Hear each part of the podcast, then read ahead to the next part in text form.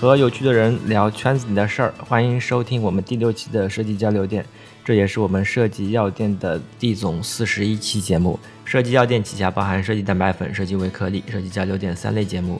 大家可以通过网易音乐、荔枝 FM、iTunes 上面的播客搜索关键词“设计蛋白粉”或者“设计药店”，订阅与收听我们的节目。或者通过微信公众号搜索“设计药店”订阅节目，可以查看我们每一期的节目图文版。然后呢，本期我们是表情的第二季，表情季呢，我们主要会介绍一些在表情或者说原创 IP 这一块从事的设计师的一些生活、工作与思考。上一期我们认识了葱花君阿泽，今天呢，他会继续坐班我们这一期的节目。Hello。不过这一期的节目呢，葱花君会和我们一样，都是一个绿叶陪衬啦。葱花是绿色的。嗯，因为本期节目的嘉宾是一朵小红花，用他的自己的话来介绍一下，就是我是一朵神经分裂的小红花，她就是制冷少女。欢迎，大家好，大家好，我是你们的黑妞。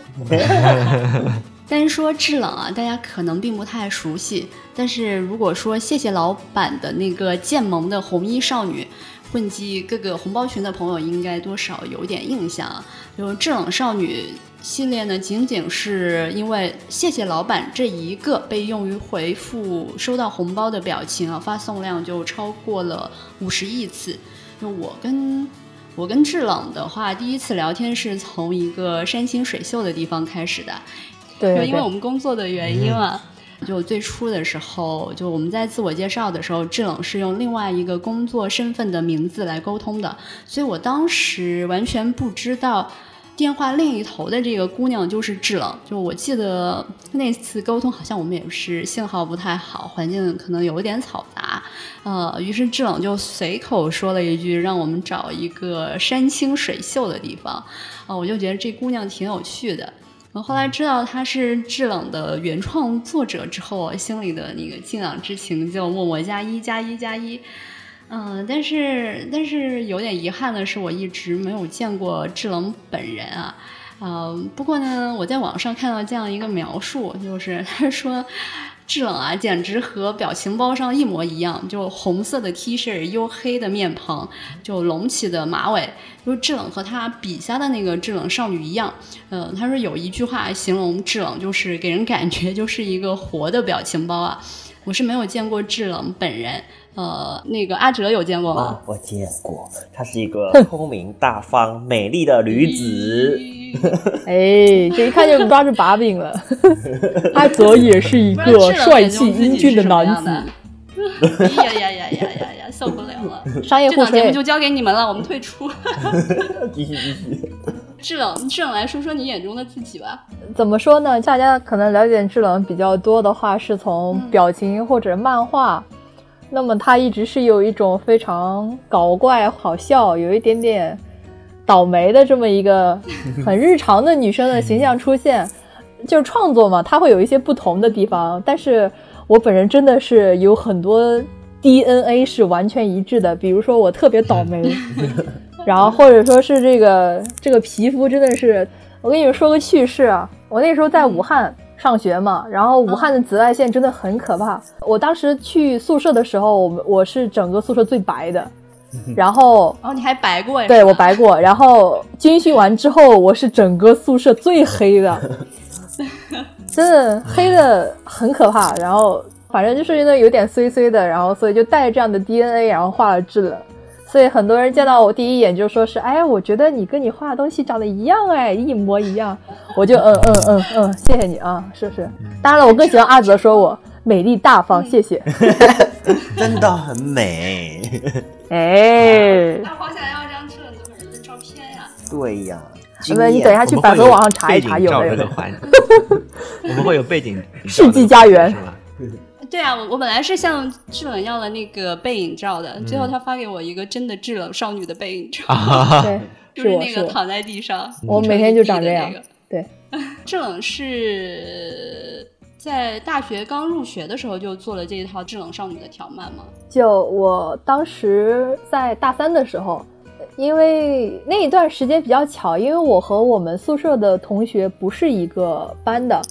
那么他们的课程跟我我的课程不太一样，那个时候混着，反正是那个学校排的问题。然后他们的课跟我的课不一样，然后有一段时间他们就都不在学校，我在学校。那个时候觉得太寂寞了，特别无聊。我就想说是，哎，正好我爸给我买了一块板子，我说，哎，那画一点东西，然后记录一下我的生活。然后那个时候也是刚刚接触微博，在微博上之前是写一些搞笑的段子，因为我觉得很多人写的东西我也能写，但是那个时候真的没有想过被人知道，或者说是写的大家觉得好，就是好玩儿。然后我记得那个时候我有寂寞了，记录一下是吧？对，那个时候我有五十六个粉丝。然后我靠写段子，然后涨到了一百二十八个粉丝，我觉得自己特别了不起。然后有一次有一篇就是有一个段子，它很难用文字去表达，我觉得通过画更合适。一开始是吧？对。然后那个时候我正好给自己画了一个自画像，就我那个时候在武汉被晒的黝黑嘛，然后我又要画图纸，所以我就会把头发绑起来，那个时候就是马尾辫。然后武汉特别特别的热，我们学校又是女生比较多，所以而且我本身就比较心眼特别粗，我就穿着 T 恤，穿着短裤，然后人字拖。我们艺术学院嘛，你懂的，老师根本不会管我们穿不穿拖鞋，就长成那个样子，然后每天在武汉的大太阳底下蹦来蹦去。我就画了那么一个图，当时正好要画这个段子，我又就用了这个形象来表达这个内容。我是刚画没有几篇嘛，因为那个时候觉得很好玩，会给周围的人看，他们会觉得哎挺好玩，你画呗，我就画了几篇。对我基本上画第三条还是第四条的时候就跟公司联系上了，那个时候大家是网友哦，网络姻缘一线牵，对，真的是网络姻缘一线牵，非常的有缘分。呃，那个时候我们的运营总监，然后他不是当时有在网上跟很多人一起玩嘛，然后其中有一个哈哈党。他就刷微博的时候看到我的漫画，他就说：“哇，我感觉你的漫画真的很好玩，要不大家一起玩？”我就好啊好啊好啊好啊，谢谢大佬，对，谢谢大佬。然后就一起在玩了，都很有缘分。提到你，你舍友都不在，然后我看到有一个女孩是穿着那个粉色衣服的，短头发的那个，是你虚拟出来的还是你真实的一个舍友啊？哦，我高中时候的死党的发型就是那样。我高中时候的死党，我们那时候大学没有在一起念，我记得很清楚。我九图应该是我那时候画到第三个还是第四个条漫的时候，我觉得，呃，只有一个人特别单薄，就是你很难很多事情你没有办法一个人去演，对你需要对话，你需要对比，所以我那个时候就塑造了一个跟他完全相反的形象出来。但是我用了我死党的外形，特别白，对我用了我死党的外形和他的一些条件。就就那妹子看起来比较高冷一点，对，看起来比较高冷，然后很白，然后长得又好看，学习成绩又好，哎呀，令人痛苦。然后那个时候选择画四格漫画，我应该是当时第一个做这种斜着叙述的这种单视单视觉的这个四格漫画的人。当时就是觉得这种起承转合正好只有四句话的方式最适合表达这种就是短又快的这种段子，效果最好。所以我当时一直在画这个东西，因为粉丝也很喜欢，然后我自己也很喜欢，所以一直画到现在嘛。六六，从五十六个到一百多个，然后到后来是怎么发现自己已经是受到很多人的喜爱，就发现自己红了的？我运气比较好，我我其实最早做的时候。比较多是因为觉得好玩嘛，就单纯好玩，然后就做一做。然后我刚开始做就遇到了公司。我记得我当时只是发第一个合集的时候，我就已经有三万的粉丝了。对我在我发第一个合集的时候，一四年啊。那你第一张图是什么时候发的？一四年四月十七号。哇，记得好清楚。然后。那后来的第一个合集是什么时候？应该是二十几号，或者是因为那个时候是几乎是日更，反正应该是在五月份之前。哦，那就是一个月了。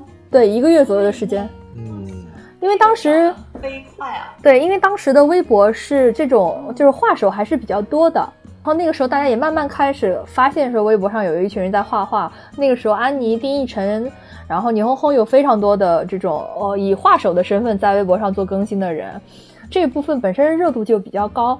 然后我那个时候真的是运气好嘛，我我当时做了一批内容之后，很快就被带起来了。所以我那个时候也很多人帮忙，然后有带转发，然后公司也帮忙推，然后那个时候就揽粉丝非常快。我应该是做了没有多长时间，就应该有十万多粉丝，从二十天到一万多，然后接着就到十万多了。是我那个酒徒第一次转发合集之后，应该就已经超过三万粉了。其实有点记不清了，但是后面的粉丝持续增长还是很快的。咱们这个节目也吭哧吭哧蛮蛮久了，都没有这个大爆发的态势。我们会红的。沾光。你那么多粉丝里面有没有什么比较有意思的小粉丝啊？或者有没有什么粉丝的趣事？哎呀，我粉丝都可逗了。我粉丝其实对我真的很好，但是他们会故意跟我抬杠。就抬杠真的是玩，就是我觉得他们真的很好。我比如说我有时候会画什么胸平这种梗，然后粉丝非要说：“哼，我的道。”胸啊。对，或者说是，对我有。然后比如说我画我黑，然后然后粉丝就我白，他就是很好玩，就是跟我抬杠玩。反正粉丝一直有给我做很多留言什么，因为我发现我每次更新之后，我基本上评论都还比较高，就还蛮感谢粉丝，说是能一直追着看这样子，大家一直支持。对对，制冷一五年的时候是出了一个书嘛？对，当时是怎么想到要出书的？嗯，是自己想要做一个内容的延续，还是说后面有出版社或者粉丝在推动这件事情？其实出书这件事情，我觉得对于当时的我来说是一种身份的认可，因为那个时候刚开始画的时候是以好玩、瞎搞搞为目的，后面就认真去做，把它当做一个事情去做。一个原因是因为真的很多粉丝支持我，我很，我觉得就是不能辜负，这是第一个。第二个是。呃，那个时候公司也很努力，我比较相信公司的一些判断，就觉得是这件事情可以当做事业，或者是当做我很重要的一个生活方向去努力的。所以我后面就想说，是我想要获得漫画人的身份，起码是漫画书作者的身份。所以我那个时候非常想要出书，然后我也在各种帮助下如愿以偿了。这个出版是公司在帮我谈的。嗯，对，然后当时也有在什么各种平台上发售这样子。嗯，那出书这个这个东西给制冷少女这个 IP 的流量有没有怎样的带动？哦，我那个时候出版的话，其实我有一点操之过急。就对我来说，我那个时候积累并不够，然后没有什么经验。当时出版的时候有一个比较失误的决定，就是停下手上更新的事情去。画书里的内容，但其实对于当时的我来说，不应该这么鲁莽。然后我觉得，如果让我现在做的话，我会积累一段时间，把触角做得更广一些，然后再去做这件事情会更好。所以那本书其实并没有带来非常本质上的这个转变，就比如说达到一个百万级的销量，并没有。但是它确实也给我第一个是身份上有一些变化，我毕竟有一本自己的图书。对它不一样，它作为对我对于一个漫画作者来说真的很重要。然后还有一个就是我积累了很多经验，我觉得这是出版这件事情能带给我最大的财富嘛，应该算是。嗯，是了，你刚才说的公司应该是指十二栋对吗？是的，是，嗯嗯，就是在一开始其实它就已经十二栋文化。对，是的。啊，十二栋文化，就我们知道那个十二栋文化是一家互联网的原创 IP 孵化公司嘛，就旗下其实像包括咱们制冷少女，还有长草盐团子，还有五鹿，就有超过五十多个原创的动漫形象吧。对。作为十二栋文化的一个当家大花旦啊，就是可以跟大家介绍一下十二栋是一个怎样的一个公司吗？嗯，好，现在是商业介绍时间。没有，好。就如果我作为作者而言的话，他对我来说又像是公司，又像是家长，因为我加入公司比较早。最早的话，我们真的是网络姻缘一线牵，觉得有一些缘分在里面。我那个时候决定要跟着公司做下去的话，有两个原因，一个是做这个事情确实很开心，还有一个是那个时候漫画作者的生存现状并不是非常好，有一些漫画作者他的稿费和十年前的差别并不大，然后另外就是当时的这个行业也不是那么被大家认可的。我觉得一四年那个时候，应该还有很多想要做漫画的人，或者是形象作者，都会面临到那种父母会问，说是，哎呀，你这个保险怎么办呀？你这个不是正当职业呀，对不对？嗯，真的会有这样的问题。然后当时老板就跟我说，是他说希望能改变这个行业一点，然后让我们这些作者都有新的出路、新的发展。然后我觉得那个时候很感动，虽然那个时候一无所有，就是什么都不知道。我我觉得那个时候最早。真的不太知道，就觉得哎呀这人靠谱，哎这说的话真的是太有追求了，有个家的感对觉，是不是？对对，所以我觉得，呃，我一定要去做。那么，其实到现在为止，我觉得公司也承诺了，或者也做到了一些事情。首先，它能保障作者的生活质量，我们不会出现那种很夸张的这个什么稿费多长时间拿不到，或者是非常低的这个薪酬。我们旗下所有的作者，起码在物质方面还是可以满足的，基本的产出在孵化的阶段。还有一个就是，它提供了作为作者个人无法去完成的事情，比如说产业链的铺设。所以我个人我不可能去做精品公司、电商平台、授权公司，我是不可能做到的。呃营销推广也是个人做不到的，比如说一些市场啊，或者是这个运营各平台的经验，这些我觉得一般的个人都做不到。所以我觉得整个公司对对提供了不光是精力的问题，我觉得整个公司提供了这个给作者提供了一个很好的可以专心创作的环境，提供了一个能让我去在这个渠道里面去。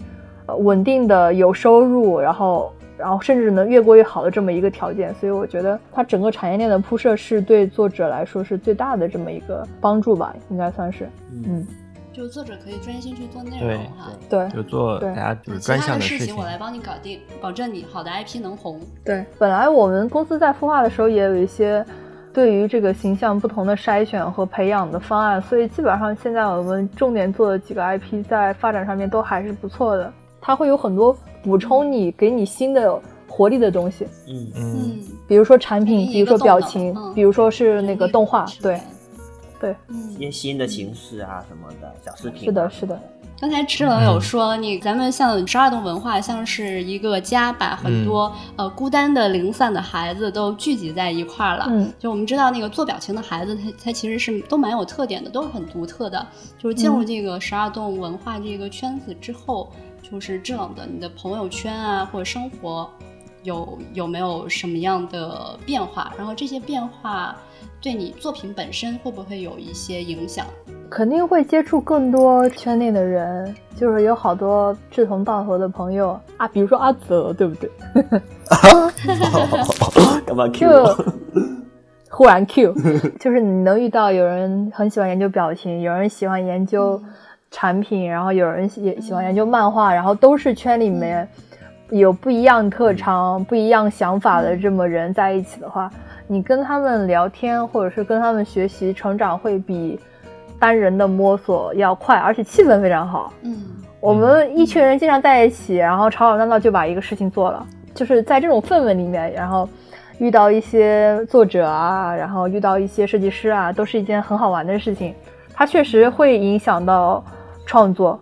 我我以前一点动态都不会，就是也是学的。阿泽估计更有感觉，对啊，我以前也不阿泽以前动态不行我也不，行现在超级棒。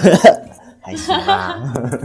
对，其实从我接触阿哲的第一个，哎，我把话题转向阿哲，阿哲的第一个第一个作品到现在的后面几个作品，我觉得流畅性上提高非常多，嗯就是整个节奏就非常自然，就也是顺畅。因为加入圈子啊，对跟大家交流啊，就进这个圈子就感觉像上了大学的那种社团，然后很有那种大学生活的感觉，就啊好活泼，好好舒服。对，然后也很充实啊，就是你要学的东西还蛮多的。对啊，哎，再 Q 一两个十二洞里面的作者，山药帕尔兔、山药，对，哎山山药山药我还向山药要过那个卡片呢，我我也是他粉丝呢。它第一季已经完结了，播放量早就破亿了，所以现在正经人是吗？你说没有汉塔。汉塔，嗯可可乐的汉塔，第一季，然后全网铺设的播放量早就破亿了，他好像前几期就已经破了，真的很厉害。然后他也是我们膜拜的一个大佬，而且他不是专业出身，哦，就是我觉得圈里面好多都是凭着爱，或者是凭着喜欢，嗯。然后去做一件事情。很多人就觉得说是，我觉得我在这方面有一定才华，我想去坚持这个事情，他就去做了，然后他真的获得了一些东西。嗯，山药就真的很努力。他当时最早做汉塔的时候相当辛苦啊，因为每周吧都要更新。其实小团队作业，然后去产出这些东西是比较比较辛苦，而且他不是专业的动画出身承，担很多工工作哈。对，也有团队在做，但是其实压力也是比较大的，经常因为也是最早开始的，对对对每天都能看到日出。对，对对对。哎，我我那天还听阿哲讲，那个山药还会自己做音乐，是不是？山药对音乐还挺有研究的哦，而且他唱歌超好听的啊！我没听过他唱歌，你就想对他流眼泪那种，真的太好听了。我忽然想插个嘴 啊，你说，就是这种录音的感觉，真的让我好想敷面膜啊！就是没有人看到我，然后我在那边呱呱，服了。我我我一直在低头看我的面膜。我们制冷少女，她其实说的是学生时代的，然后宿舍闺蜜的那些事情啊。但是你现在，比如说已经是从一个学生变成了八十多岁的少女，在这种在这种身份发生变化的时候，你是希望说制冷少女，还是在她的那个学生时代，还是说会让她随着自己这个身份变化一起成长？其实我对她的定位就是一种。大学女生的代表，因为从她不管设定还是从性格来说，就是你跳脱那个年龄几乎是不可能的。比如说你已经上班了之后，你是很难穿人字拖、短裤和 T 恤在到处浪，嗯，或者你再小一点，高中的时候也这样也不太礼貌。只有大学的时代才会以这样的装扮，或者说很日常的时候，慵懒的状态，对慵懒的状态。其实我对她的想法就是，我希望她停留在这个时候，然后一直带给大家这段。时间的美好，就你可以年龄大一些，或者说是你年龄小一些去看他的生活，但是它代表了那个阶段，就是你生活边的，或者是你自己的那种女生。对我觉得每个人身边都有一个这样的智能少女。哦，好想知道智能少女的恋爱史。一百岁的，可以有机会的话，可以开那个那个番外篇啊，然后然后可以写什么男神日常，然后什么。我们智人可美可聪明啦，还大方。感谢感谢，那我们结婚吧。啊，对不起，我不不了不了不了不了。冷静冷静冷静冷静。不了，身高高一米五的我都不要。因为我们看到那个制冷今年年中的时候，好像是六七月的时候，跟那个拉夏贝尔旗下的有一个新兴少女品牌叫七 M 的，是的，合作了。中间有没有什么比较好玩的事情？然后除了这个七 M 之外，最近制冷这个 IP 有没有在搞其他什么好玩的这种合作？之前的话跟七 M 那期合作了，大概入了线下五百多家以上吧。我因为是这个是授权部门的负责人帮我在做，然后他们也有跟我讲一些事情。因为最早的话我们在考虑，就是说，哎，我们到底做什么样的主题呀？然后我们是要做，比如说一些。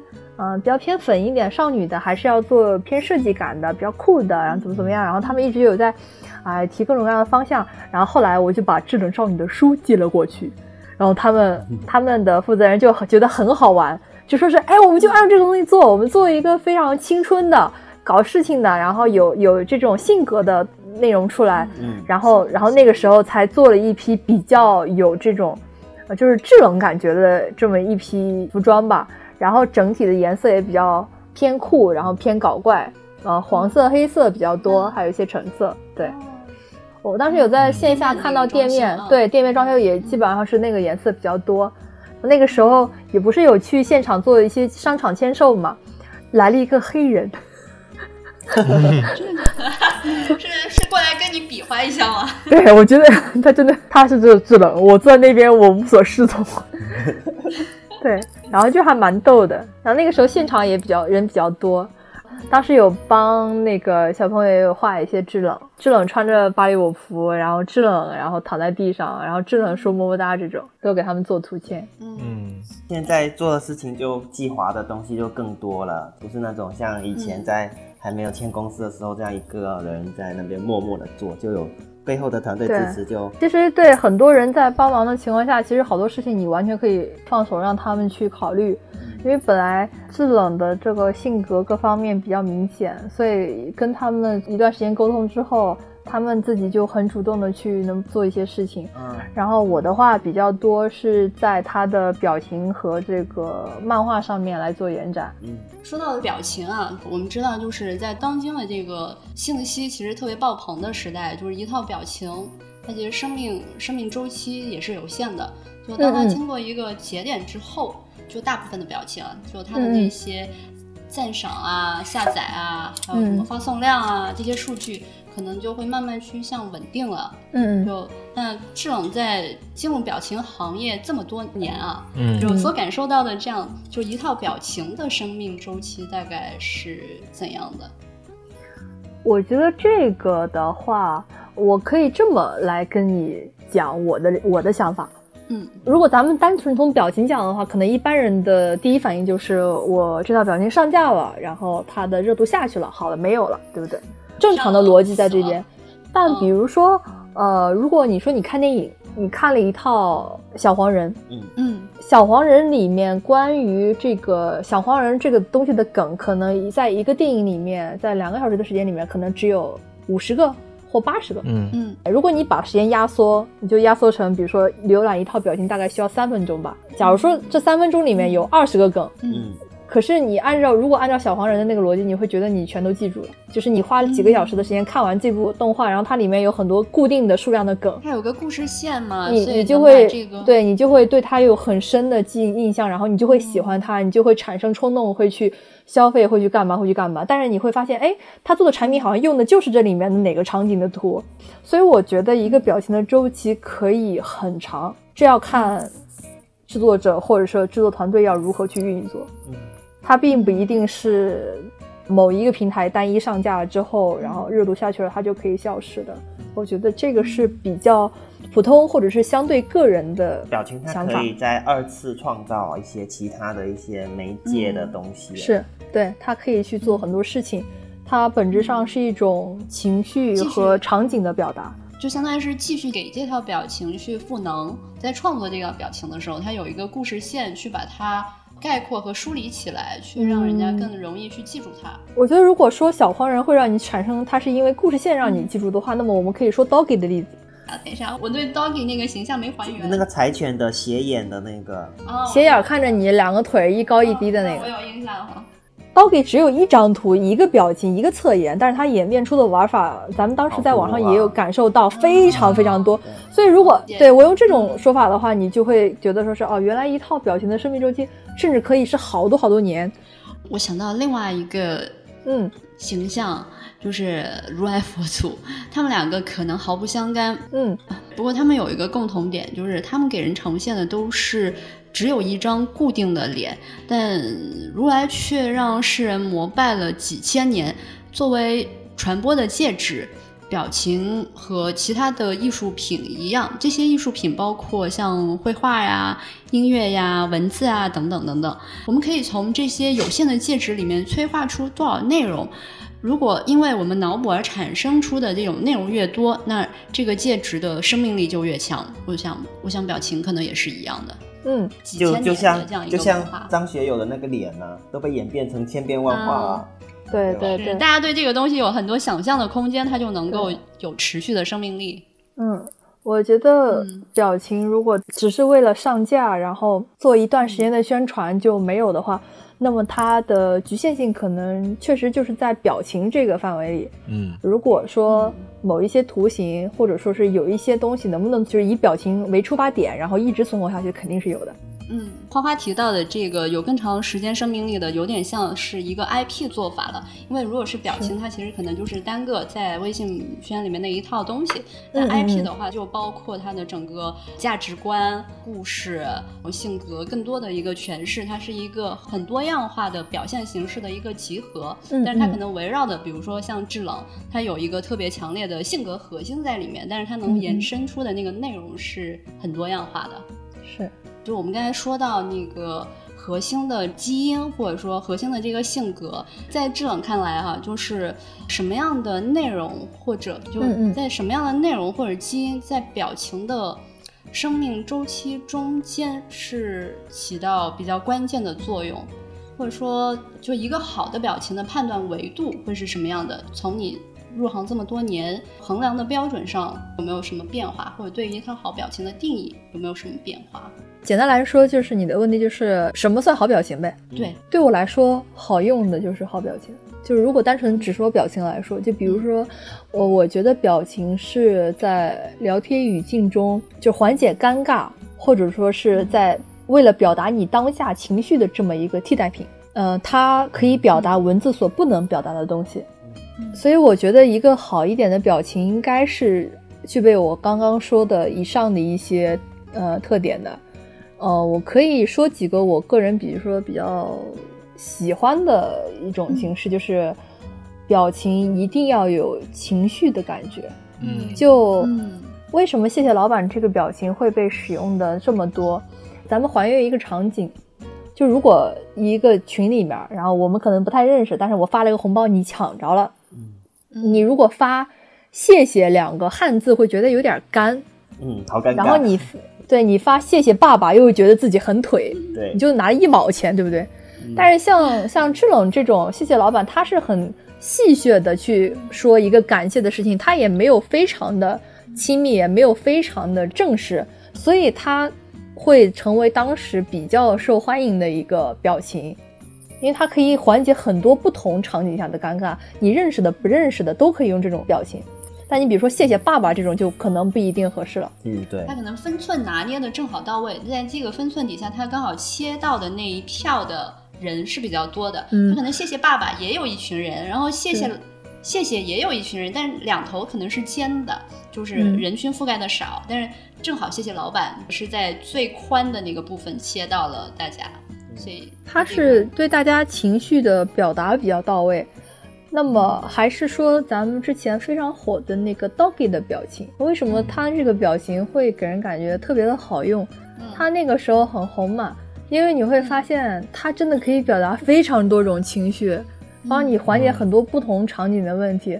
你比如说这人很亲密，然后你跟他说个行，你可以发；你说不行，你也可以发。你说好，你也可以发；你说不，它真的就是一个缓解尴尬或者增拉近人和人之间距离的一个非常好的代替品。就像它是一个说有情绪的已读标签。对，嗯阿哲这个词还蛮蛮准确的，嗯，对对，有情绪的已读标签。对现在好多人不就是聊天聊到最后非得给你发个表情吗？就表示我就是我知道了，然后我我现在状态是很好的，我情绪是比较正面的。一种礼貌性的回复。对，不是团子现在是微信应该算是发送量第一的表情嘛？嗯反正我们是一个公司的，我知道这个。你猜一猜，他到底哪个表情发送量最高？哦你根本想象不到，他一个表情发送我好几亿吧，我我有点忘了，反正一个表情非常非常高。天对一个表情发送非常高老板不也五十多亿吗？在精选里面的哦，我那个是单，我那个是微信单个表情发送量最高，他那个是所有的套系表情。哦这样子，我我把那套发出来，然后你们猜，对，以长草盐团子演一演篇，演绎篇，你们可以点开来，然后去里面选一下，你们猜到底哪个是发送量第一的，看谁能猜中。嗯，我猜猜，我猜地上打滚的，好好，你买定离手，还有人要猜吗？要么就是这个亚比，把它甩出去那个也还挺好玩。我觉得是倒数第二个那个甩出去飞呀、那个，买定离手，买定离手。我我我我我我再看一眼，嗯，躺着那个也还可以，草地上啊，到时候还有人要猜吗？就是嗯，不是买定离手？我好公布答案，快快快！我我我我我我我我我选哦，我觉得会不会是哦？我觉得是哦，我觉得是哦。好，买定离手，好，可以可以，我选那个是哦。那个嗯那个亚比我，赢啦！我我已经真的是哦不要选了对，肯定是哦不要选了我有看到哦了，是哦吗？嗯那个真的，对，那个发送量是居然是所有的就是套套系表情里面发送量第一，真的很惊人，嗯真的非常好用。这个表情应该在国内覆盖的人相当多了，嗯，它能包含的东西是很多的。打已经 get 到了表情的精髓。这打赏都十四万个了，就有一些表情，我觉得我好喜欢，但是呢，我没怎么发过，你知道吗？但我好喜欢，我觉得这个就是可以看到作者后面的无限的智慧。但是呢，我我没没怎么用过那几套，然后我就自己收着了，有空看看，这样。呃，有的时候设计师做表情不是百分百为了发送量的，他其实更想要表现他形象的特点，所以你会很喜欢他，但是你不一定真的要用。对，然后他可能最大的目的也不是为了让让别人很广泛的用，而是有缘者 有缘千里来相聚。有缘你就用吧。所以我觉得还都还蛮有趣的，像表情，我我个人比较喜欢这种情绪表达非常丰富的。就像我们举的 doggy 的例子，还有像那个小黄人的例子，就是一个表情，它是需要后期不断的去注入这个内容。那在十二栋的时候，我听说你们就是一个 IP 也是多人合作的，就像制冷这样现现在相对成熟的这样一个 IP，有哪些日常要生产的这种内容？首先，我觉得 IP 是在不同领域都能有所发展的这么一个东西。就是它如果单在某一个领域很强，我认为它不是一个 IP，它一定是多领域的红，或者是多领域的被人喜欢、被人知道才算。所以，我不是特别赞同说是 IP 一定要做故事，但是我觉得，如果说是比如说我需要在故事这个领域让它生根发芽，需要让它在这个地方变得比较好，我觉得可以去做。它不一定是第一件要做的事情，呃，因为很多 IP 都不是因为故事红的，嗯嗯，可以是表情，对，可以是表情，可以是产品，可以是各种各样你想不到的方式。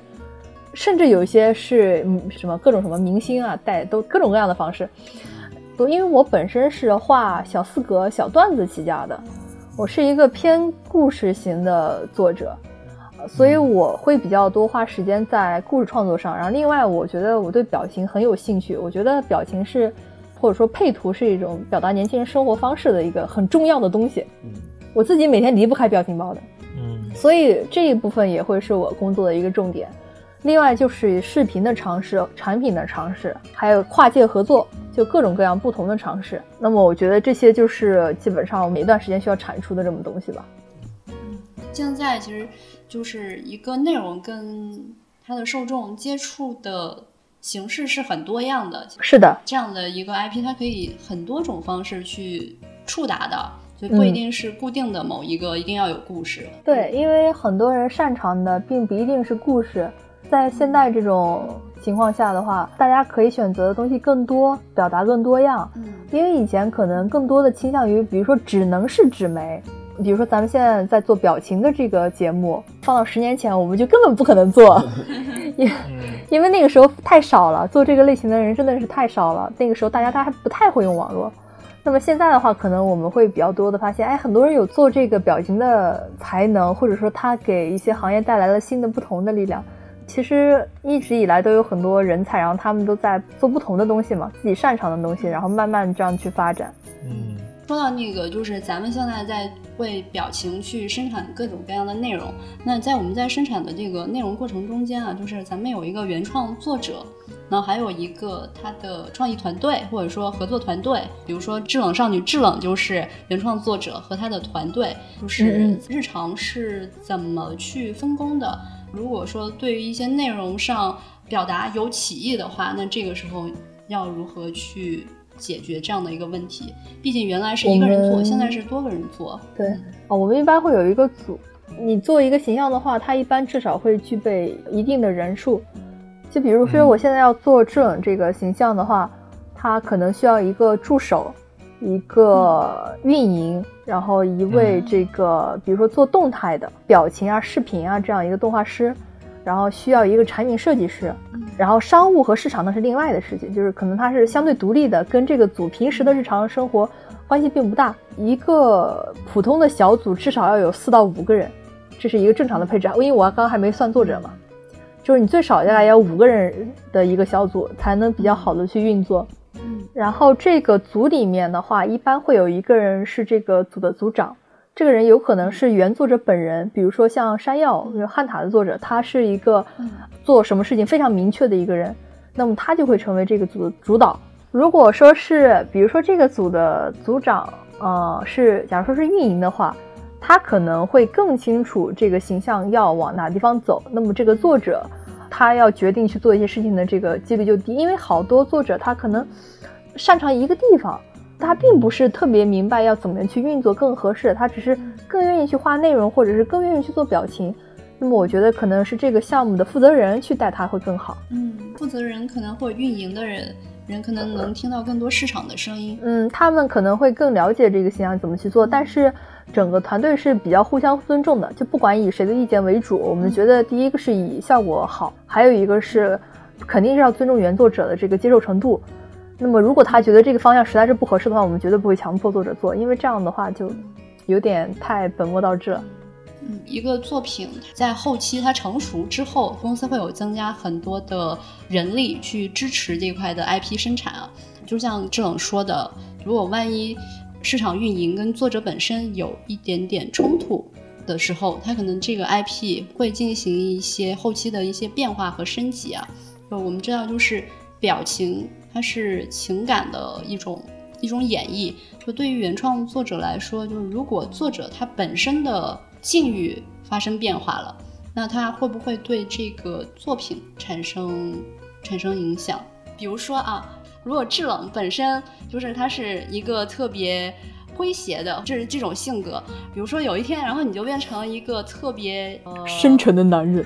哦，对，深沉的男人之后，那作者本身的这种情感就会有一些变化。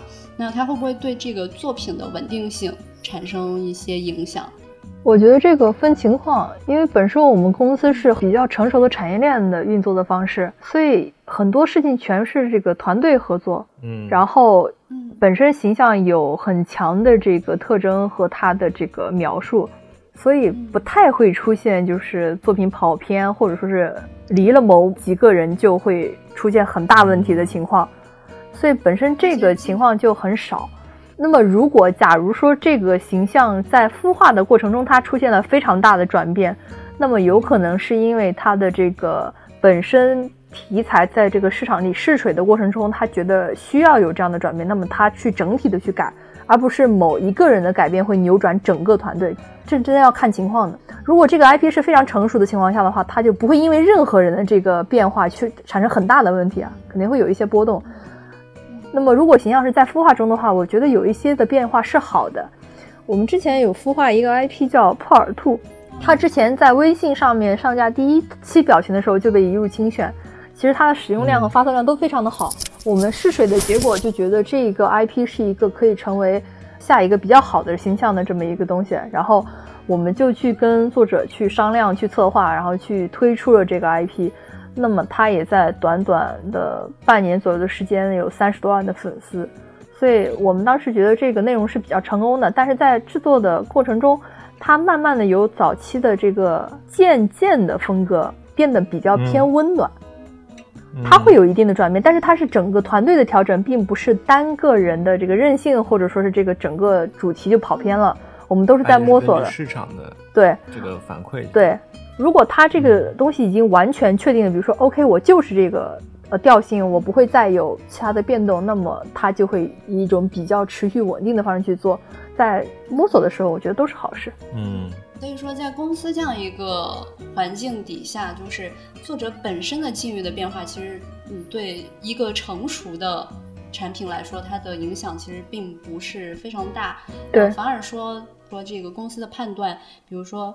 消费者他现在的情感映射哪一块儿是有空缺的，可能还是会对这个作品本身去做一定的调整，是这样吗。呃，应该可以这么说。所以整体来说，大家打包了之后，公司是有一个大的策略的和对市场有一个分析的。所以每一个表情，它相当于就是一个容器，不同情感的容器。在咱们的这个市场上面，大家消费者的这个情感映射哪一块空缺了，就在这个这些容器里面去去做一些调整，匹配这个市场和消费者的一个需求，是这样的。表情来说的话，觉得每一个形象的表达符合他自己的特征，这个是对的。还有好多表情设计师在做表情的时候，脸会长成那样。谁？哪哪一个？对他就会真的会照这个动作做，我我有的时候就就这样啊，做表情的时候，然后会照着这个表情的动作会演。表演。其实我喜欢有一套表情，我喜欢有一套表情，根本就就是肯定跟形象没关系，它就是纯表情。我超喜欢这个作者，这个作者真的是神经病。哇，好精致哎！超级精致，然后你也不知道为什么会那么好笑。集合，你就看他的表情，感觉他有佛音。未来是光明的，前途是坎坷的，我们要坚持一步一个脚印，走向辉煌的明天。下来，我被你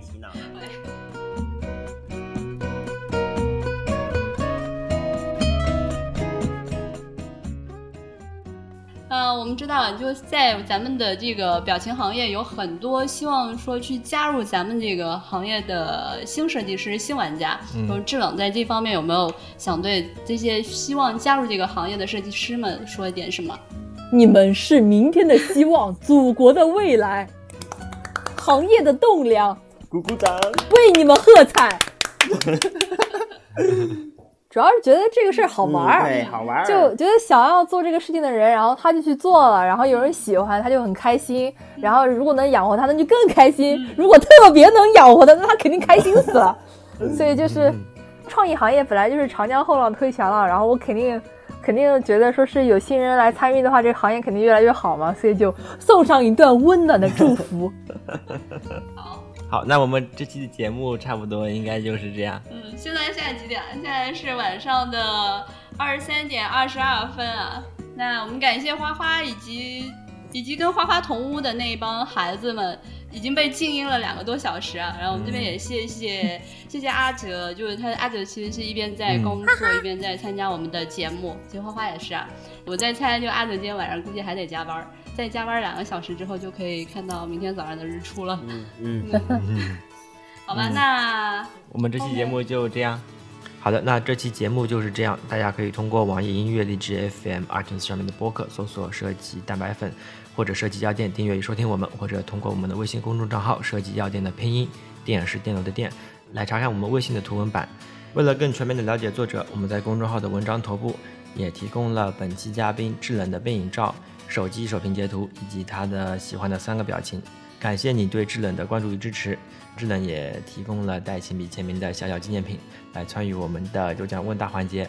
大家可以在公众号或者网易音乐对应文章下面进行留言或者回复，参与我们的有奖互动环节。那么这一期的问题是一个 IP 的生命力，大家觉得是取决于作者本身的内容呢，还是取决于 IP 孵化系统的运营？哪一方面的影响会更大一些？也欢迎大家在我们的节目下面留言。上期节目的问题是为了能够帮助内容创作者，你觉得平台最需要提供哪方面的服务？推送了之后呢，我们很高兴的收到了部分听众的一些回复，比如 x y c u a n 同学在网易云音乐平台上面说到，希望平台能够适当的加强版权保护、技术交流、灵感获取、业务沟通等多方面的帮助与培训。让原创设计师在平台的帮助下面能够更加专注于创作。大量设计师其实本身并不擅长于琐碎的事物，这些事物也能够让平台去消化。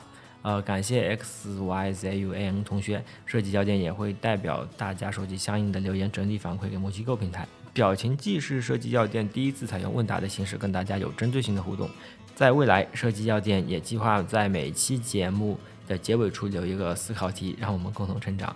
X y c u a n 同学也将获得由葱花君阿泽送出的一份小小纪念品。呃，同时作为首位回答问题的听众，电台也将额外送出一个 QQ 的糖胶公仔一个。感谢你对设计药店的支持。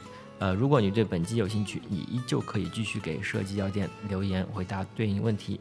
二零一八年，希望我们能够有更多的交流。好。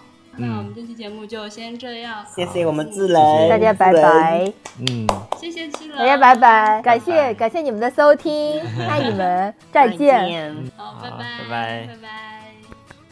好，哈哈，录完啦。海上梦一记，我要看我的猫去了。